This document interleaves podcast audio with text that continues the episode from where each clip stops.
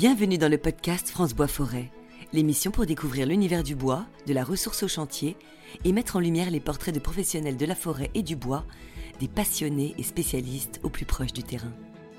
Aujourd'hui, nous rencontrons Romain Gueff, gestionnaire forestier en Bourgogne au sein de la coopérative forestière Coforêt.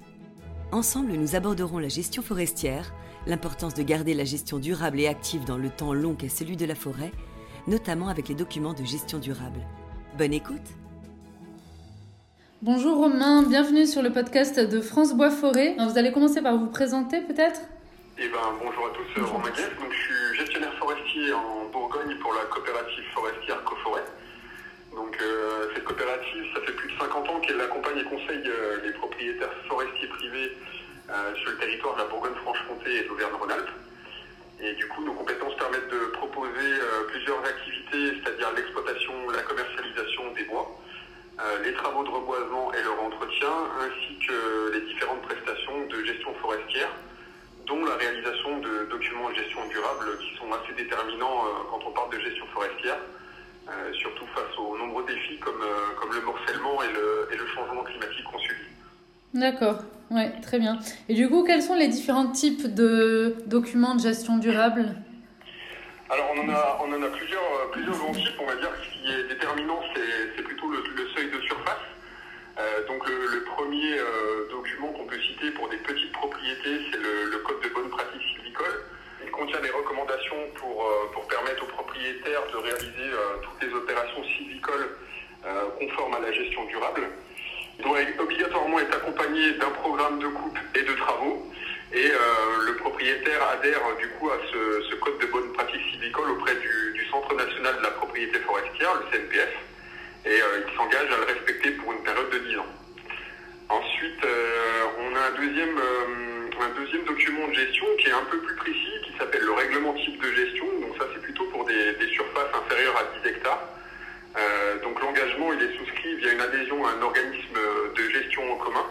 Euh, donc euh, statutairement, les coopératives forestières font partie de ces organismes.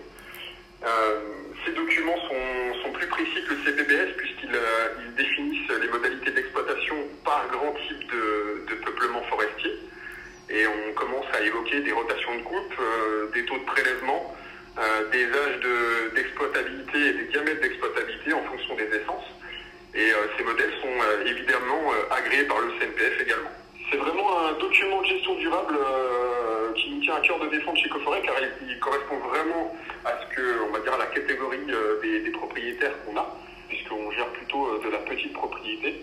Donc voilà, et, ce, document de gestion, il, permet aussi d'obtenir la certification forestière pour les forêts concernées et de bénéficier des publics de l'État et de réduction fiscale. Donc c'est assez intéressant. Quoi.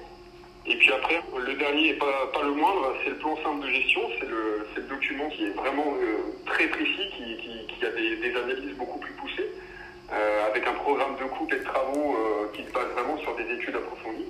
Donc ce document-là, il est, il est, prévu pour une durée allant de 10 ans minimum à 20 ans maximum. Nous, en général, on situe plutôt à 15 ans puisque ça, ça correspond à deux rotations de coupe, donc on évite de préjuger trop de l'avenir non plus. Et du coup, on en retrouve trois modèles, on va dire. Le, plan simple de gestion volontaire pour les surfaces entre 10 et 20 hectares. Euh, le PSG obligatoire qui euh, vient d'être abaissé euh, par la loi incendie à 20 hectares au lieu de 25. Mhm. Et le, plan simple de gestion concerté qui est pour les propriétaires qui désirent mettre, mettre en commun gestion dans un groupement d'intérêt économique et environnemental. D'accord, ah oui, ok. Ah, c'est bien ça aussi. Et alors concrètement, comment ça se passe la rédaction d'un document de gestion? Vraiment le, PSG qui est, euh, euh, qui est, vraiment un document, euh, on va dire, très, très abouti, on va dire, dans, la gestion et dans la finesse de gestion. donc ça comprend plusieurs phases. La première, c'est une. On va faire une analyse foncière, donc déterminer le périmètre du massif, les limites forestières internes, regarder s'il n'y a pas d'incohérence là-dedans. On va se baser sur l'historique de la forêt et le bilan de la gestion antérieure. Donc là, c'est tout ce qui va être euh, les coupes, les travaux qui sont faits. Est-ce que euh, c'est le même propriétaire depuis des décennies? Est-ce qu'il y a des changements de propriétaire? Parce qu'en fait, euh, la forêt, ça, en général, ça s'hérite et on, on, la, on, la, on la on va dire, pour, pour nos enfants et nos petits-enfants. Mm-hmm. On fait aussi une analyse du milieu naturel, ça c'est le gros bloc, donc la topographie, l'hydrographie,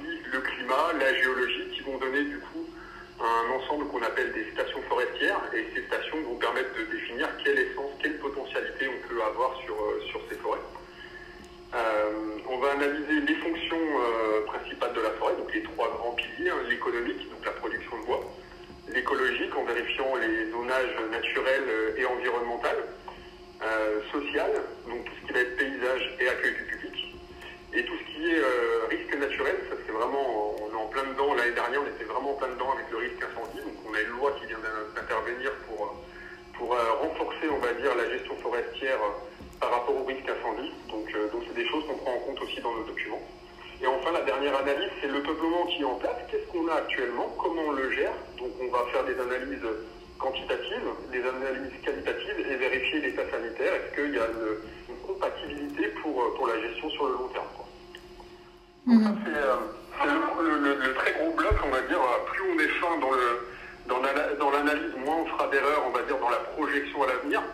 Ensuite, on passe par une, une, une, phase de concertation avec le propriétaire, donc savoir qu'est-ce que le propriétaire attend, parce qu'on n'est pas propriétaire de la forêt, on est, on est simplement conseiller de gestion là-dessus. Donc on va voir avec lui euh, qu'est-ce qu'il attend de, de, sa forêt, c'est plutôt un enjeu de production de bois, un enjeu synergétique, euh, un enjeu de protection, et on va regarder par rapport aux phases d'analyse sur quel, point on peut tomber d'accord sur les itinéraires de gestion. Et, donc enfin, euh, la dernière grande phase de, de ce document de gestion, c'est la décision. Donc le, choix des itinéraires de gestion euh, parmi ceux préconisés par le, par le CNPF, en essayant de respecter au mieux le choix des propriétaires, mais aussi la réglementation. Et du coup, on va déterminer un programme de coupe de travaux sur le moyen terme.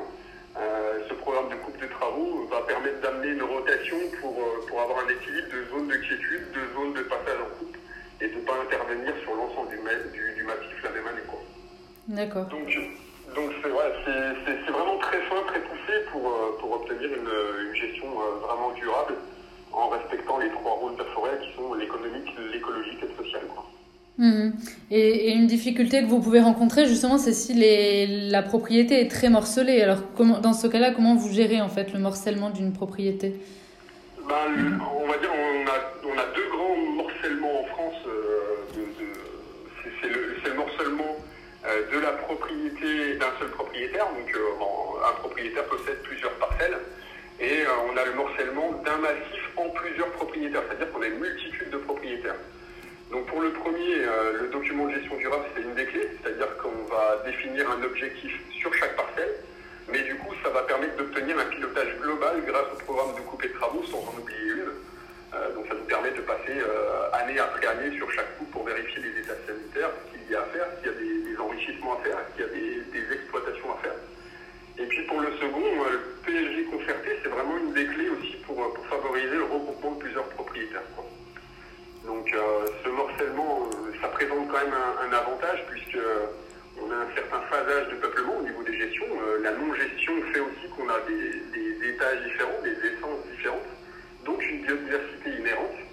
Euh, néanmoins, les, les, problèmes sanitaires non gérés comme, comme les scolytes, hein, les difficultés d'accès, les difficultés d'exploitation peuvent être un lourd inconvénient les risques naturels qui se développent euh, avec le changement climatique. Quoi. Donc il bon, faut toujours s'adapter en fait. Hein. C'est une des clés. Euh, c'est aussi l'adaptation de notre gestion en fonction de, ben, du terrain de, de, et de la propriété.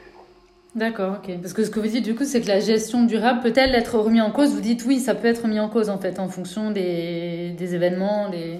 C'est vraiment, euh, vraiment assez complexe hein, une gestion durable, c'est-à-dire de garder une continuité de gestion sur le long terme. Euh, donc finalement, le document de gestion, c'est euh, l'élément principal euh, de tout ça. Mmh. Et, on, et, du coup, on a trois piliers. Hein. C'est le gestionnaire, le propriétaire et la forêt. Et le document de gestion fait un peu la synthèse de, de, de ces trois éléments, de ces trois piliers. Et donc, si on en a un qui change, ben, la gestion à long terme peut être perturbée. Donc, c'est le cas notamment lors des successions qui se passent mal, par exemple.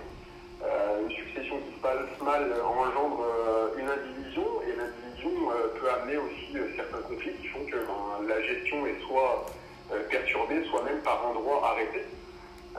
donc ça c'est vraiment le cas quand le propriétaire change. Quand c'est le gestionnaire qui change, ben, ça amène un changement d'organisme ou, même de certaines visions forestières hein, qui sont liées au, gestionnaire. à ce propos, Coforêt avait rédigé sa propre vision forestière qu'on retrouve sur notre site internet.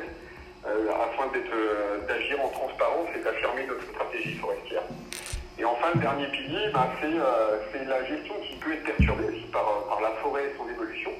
Et le changement climatique est vraiment un des éléments perturbateurs en ce moment et ça peut, développer, du moins, ça peut perturber les itinéraires de gestion, voire même le développement d'une essence. Et là, on se retrouve euh, des fois euh, soit dans une impasse, soit euh, dans l'obligation de, changer radicalement nos itinéraires de gestion. Hmm. oui, bien sûr. En guise de conclusion, du coup, et d'ouverture, alors qu'est-ce que vous pourriez dire?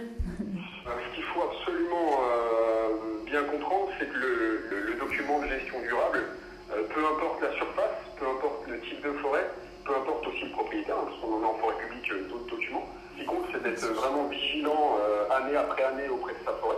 Et nous, ce qu'on propose au niveau des, coopératives euh, forestières donc aux forêts, c'est le contrat de gestion, c'est-à-dire que ça assure au propriétaire d'avoir une visite annuelle minimum sur sa propriété et pas sur une parcelle ou un secteur qui pourrait être amené par faire une coupe ou faire des travaux.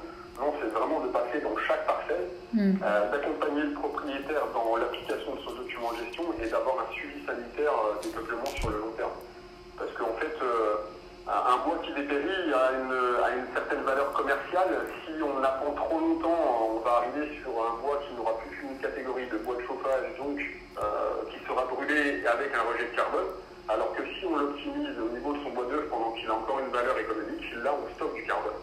Donc c'est là tout l'enjeu.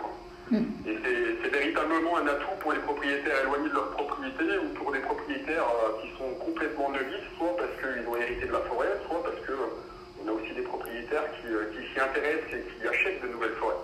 Et donc ça permet d'être accompagné et conseillé tout au long de, la vie de leur forêt. D'accord, waouh, super. Et vous particulièrement, par exemple, vous suivez combien de propriétaires? Vous arrivez à en suivre combien à peu près? Enfin, Sur une année sein de Coforêt, on a, on a 22 000 adhérents. Donc déjà assez Après, on a plutôt de la petite propriété forestière. On a quelques gros massifs, mais, on agit beaucoup pour la petite propriété forestière. Sur le secteur de la Bourgogne, on va dire, on a une vingtaine de propriétés euh, sous PSG. Euh, et après, on a beaucoup de propriétaires, par contre, qui sont sur, euh, sur des documents beaucoup plus simplifiés, notamment le RTG. Ok. Bon, bah, merci pour toutes ces explications. Hein. C'était, c'était très clair pour nos auditeurs. Et, et s'ils veulent plus, plus d'informations, ils peuvent avoir, euh, ils peuvent se rendre sur votre site internet, sûrement.